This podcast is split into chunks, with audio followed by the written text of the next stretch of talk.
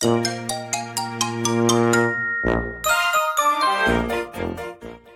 やとすみおの Survival Life in Canada 皆さんこんにちは。さやとすみおのサバイバルライフ in カナダです。バンクーバーに住むすみおと。トロントに住むさやがカナダでうまく生き抜く方法をシェアするラジオです。皆さんこんにちは。たこんにちは。マイクの音が私いまいちでうんうんで今いろいろ研究をしてるんですけど 最終的に付属のマイクを三脚ではなく手持ちが一番音がいいっていうことをさやさんに教えていただき分かったので今は演歌歌手みたいな状態で、えーおお話ししております。しかもなんかマイクの形がなんか漫才やる人の なんかマイクみたいじゃないですか？そうですよ M1 グランプリ用のやつですよね。そうそうそうあのコンビの人が2人で使うやつ。そうそうそうシェアするやつ面白い それをあのスタンドマイクのはずなのに手持ちで M1 のマイクを手持ちで使ってるすみおです。もうプロ意識が素晴らしいですいやもう皆様ありがとうございます。ありがとうございます。あちょっとなんかバスガイドさんっぽいかもしれない。ぽいぽいぽい、うん、バスガイドでちょっと思い出したんですけど私はい小学校の時に遠足のなんかはい遠足帳みたいなのをやるとバスの前に立って、はいはいはい。そのマイクで喋ることができたんですよ。ああわかります。皆さん席についてくださいとか言ってはい。私もう仕切りたがりだったからそうあのバスのマイクイコールスペシャルみたいな。あわかります。憧れますよね。あの喋るときにこうなんていうんですか横にスイッチがついてて そう横のスイッチを押しながら喋るっていうあの作業がもうなんかバスガイドさんにしかできないあの特権みたいな気持ちになるんですよね。今私特権を与えられております。じゃあ特権をね行使しながら今日もやっていきましょうか。はい。そうですね。うん。今日はそれぞれの留学とか海外生活についてお話を聞きたいなと思うんですけれども、私もさやさんももうねカナダ住んで14年はいぐらい経ちますよね。早かったですか、あっという間ですか？それとも長か長いですか？いやなんかなんか思春期を過ごして大人も大人の期間も過ごしてたのでうん。まあなんかん長いようで短いような感じかなどっちでもないかな結構すべて大人の私を形成したのはカナダでの私なんでカナダにあ行ったからあ、なるほそど。そういうのありますよね。思春期の頃をこっちで過ごしされたじゃないですか。高校留学に来て、そののその日本にいる時の自分と、こちらに来てからの自分の違いみたいなのありますか？でね日本にいた時は結構まあ本当の自分は協調性が全くない人なんですけど、ん。やっぱり日本の学校ってこういろいろとはまらなきゃいけないじゃないですか。輪輪の中に。きちんとねいなきゃいけないからそれがすごいやるのが辛かったんですよね。なるほど。でなんかちょっとちょっとみんなよりなんかラジオ体操とか頑張っちゃう子子だったんですよ、ね。うんどうでもいいことを頑張るような子だったんですけど、ん。なんか日本だと頑張ることがあんまりなんかなんか恥ずかしいみたいな感じの雰囲気のかっこ悪いみたいなね。そうそうそうそうでこっちに来てなんかその体で言ってしまうと、うん。はいやっぱりダメなんですよね。なんか面白いことは面白くなんか、やるときはやるみたいな切り替えが必要だっていうのに気づいて揉まれて、でなんかあもうなんか私頑張らないとダメだって思ってだから10代の17歳ぐらいの時からずーっともうなんかがむしゃらにうん 終わりのないゴールを目指すみたいな感じだったかな。だから日本にいたら多分こう学校に行って部活やって大学入試の勉強して受験してみたいなこう多分レールがこう一応あった上でどうしていくかっていうのを考えてたと思うんですけどカナダに行ってそのレールっていうのが取っ払われてなんか知らないところをなんか模索して渡っていくみたいな感じでサバイバル感はもう満載でしたね。うんなるほど。そっか、うん初めて経験することがカナダでっていうのがほとんどですもんね。そうほとんどじゃないかったかな。うん、そういうことですよね。そうなんか人生の経験もその一国の地でするからうんその家族がいない中で新しい挑戦をしたりとかあとはこれはカナダで普通なのか日本で普通なのかわからないまま経験するんですよね。なるほど。だからうん、これは私がやっていいのかとかやっちゃいけないのかっていうのがわからないままなんかほなんか放り込まれるみたいな感じかな。なるほど。そっか。考えてみたらら私もう、うん。あのあとちょっとしたらアラフィフだから あの全然世代がほらかっこよく言ったら若く聞こえるかなと思ってアラフィフなんで。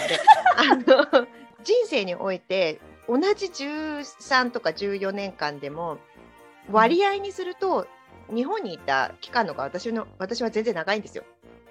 そっかそうですもんね。ね、でもさやさんの場合って、あと数年したらもう半々で日本よりもカナダにいる期間の方が長くなるってことですよね。そう不思議ですね。ね同じかな一年がなねそうですよね、それって大きいですよね。結構大きいですね。すみおさんはこうカナダに来られた時に、うんなんか日本と比べて大変なこととかありました？ああその初めてっていうのはほとんど私は日本で経験してるんですよね。うんその、学校に行くこともそうだし就職することもそうだし、えー誰かと恋愛するとかうんうん結婚するとかしないとかそういう話をするとか人生の、まああのいわゆる社会人になるまでの一通りのプロセスっていうのは全部日本で済ませてるんですよね。なるほどね。うんそうですよね。うん、そうですねだからあんまりあのカナダに来たからといって大きく性格が変わったとかうん。その自分の考え方の基盤っていうのはあんまり変わんないんですよね。そこが面白いですね。留学するとか、その海外に来た時期によって、うん、やっぱ考えが変わ変わらないで、そのままで自分踏み込むのと、もう全然形成されてないうちに来るのって結構違うんですね。違うんじゃないですかね。多分うん。私ぐらいの、まあ、30手前とかそのぐらいで来る方たちって海外が合うか合わないかで見てるんじゃないかなって今ふと思ったんですよ。合う合わないはうんどんな感じかな？うん。なんかそのま自分の基盤があるじゃないですか。自分はこういう考え方だ。自分はこういう人間ですっていうのが大前提としてあって、で自分が行く国があったらその国の文化とかその、まあ、仕事とか、えー生活水準とかそういったものが自分に合うか合わないかによってその国に住むかどうかを判断するのかなって思ったんですよ。今思いついたんですけどね。うんうんうん。でもなるほど。若いうちに留学する方たちってそういう、うんこう知識とか経験がないじゃないですか。うん。ないですね。分かりようがないっていうか、うん、分からないですよね。自分がどの基準で物事を選ぶかとか自分がどうしたいかとか、そういったの。ものを探しに来てるわけでそう。うん。だから逆に性格の方が変わるんでしょうねその adapt できるように。あ、そっか。そっか。その環境にこう、はい自分でこうはまっていくとかはまはまらないとサバイブできないみたいな。そうですね、うん、生活できないですもんねちゃんとうん。順応していかないと。ああ、それはあるかも。私よく思ってたのが、やっぱりうん親のいる子供たちっていいなって思ってたんですよ。身近に親がいるのっていいなって思ってた。はい。別にあのホームシックにはならなくて、私がどれくらいラッキーな経験をしてるかっていうのは分かった上でうん。思ってたっていうのはあるんですけど、はい。なんかああこういう時に親に頼れていいなとか、なんかああこういう時になんかなんか普通に頼れていいなっていうのは16歳17歳ぐらいで感じてて、うん。多分それって普通の子だったら感じない感情なんですよね。うんうん、なんかそれでなんか一気に大人にならなきゃいけなくて、うん。でよくなんか高校の時の友達とかが「私高校生の時何も考えてなかったわ。うはうは」みたいななんか大学生になってなんか将来のこと考えなきゃいけなくて、就職就職してからもなんかなんて責任取らなきゃいけなくなったから大変だったみたいなことをうんみんな口を揃えて言うんですよ。うん。守られてたわ。え私もう16歳の時に家から出てくっていうのはもう自分で決めたことだからうん。もう覚悟があったんですよね。うん戻れない頑張らなきゃいけないっていうなんか自分自身のプレッシャーみたいなのがあってだからえ私もう高校生の時からそういうこと考えて将来が何か分かんなかったけど見据えないとうん。こうある程度将来を考えて進まないと留学ってできないじゃないですか。うん。ね。そうですね。そこでなんかあーちょっと意識は違うなとは思ったかな。うん。別にどっちがいいとか悪いとかじゃなくて。そうですよね。誰かに頼れないっていう部分では世代とか年齢とか関係ないからうん。海外行ったら自分で自分がどうしたいかっていうのを決めていかなきゃいけないですけどね。でも若ければ若いほど、まあ本来だったら親御さんとか周りのサポートを受けられそうなものだけれども、それを自分でやっていかなきゃいけないからサバイバル感は強いですよね。そうそうですね。うん。もうこの名の通り、サバイバルライフインカナダですね。ねそうですね本当ですね。変化していくこうポイントみたいなのありましたか？あ、ありますよ。なんか私は自分で、あの悟りを開くって自分で言うんですけど、うんね、2年3年に1回来るんですよ。うん。18の時に1回あって、21にあって、はい23にあって、はい27ぐらい。はいでもそこでもうなんか意識が変わっていくんですよね。自分がトランスフォーム、トランスフォーム変化していくのがちょっとわかるんですけど、うんうんうん。うん。そう。どういう悟りですか？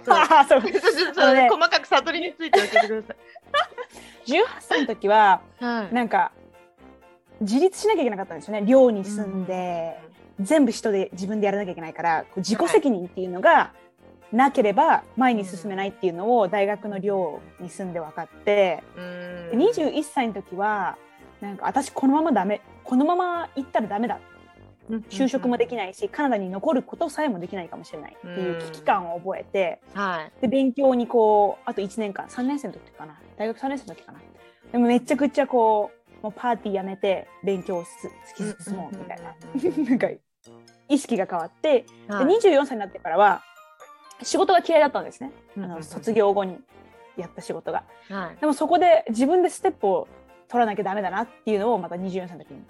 で27歳の時はもうなんかあの自分で独立しようと思って自分の会社とかをスタートした年だったんですけど、うんはい。もうそこでもうなんかあうんここでやんなきゃ人生終わりだな。ここでスタートかけなきゃだらだら行くんだろうなっていうの感じでなんか危機感っていうか、うん。そうそう。で27歳ぐらいになって初めてあ私自分を追い込まなくても多分人生って楽しめるもんじゃないのかなっていうのに気づいて、そう。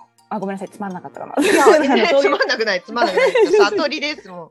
そう。でもなんか自分で気づかないとなかなか変わらないじゃないですか自分って。うん。そうですね。だからなんかいろんな人に揉まれて気づいたことが多いのかな。だから周りのおかげかなると。ほうん、なんかありました？カナダに来てど日本では思わなかったような。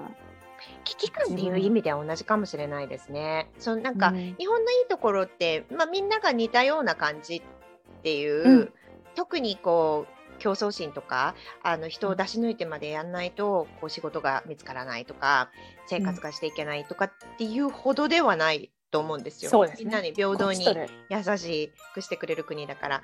でも、やっぱりカナダに来たらあの外国から来たっていう負い目があるのでそいろんな面で言葉の面でもそうですしそのコネクションとかそういったネットワークが他のもともとカナダにいる人たちと比べれば少ないしうそうですね。自分で切り開いていかなくちゃいけないっていう危機感は常に持ってないといけないっていうそこは変わらないですよね。何う歳ん変わらないね。よくあのみんな言うのが海外にいる日本人は強いみたいな癖者が多いっていうのをなんか聞いたことがあるんですけど、はい。癖強くないとあのい生きれないっていうのがあると思う。目立ちませんしね。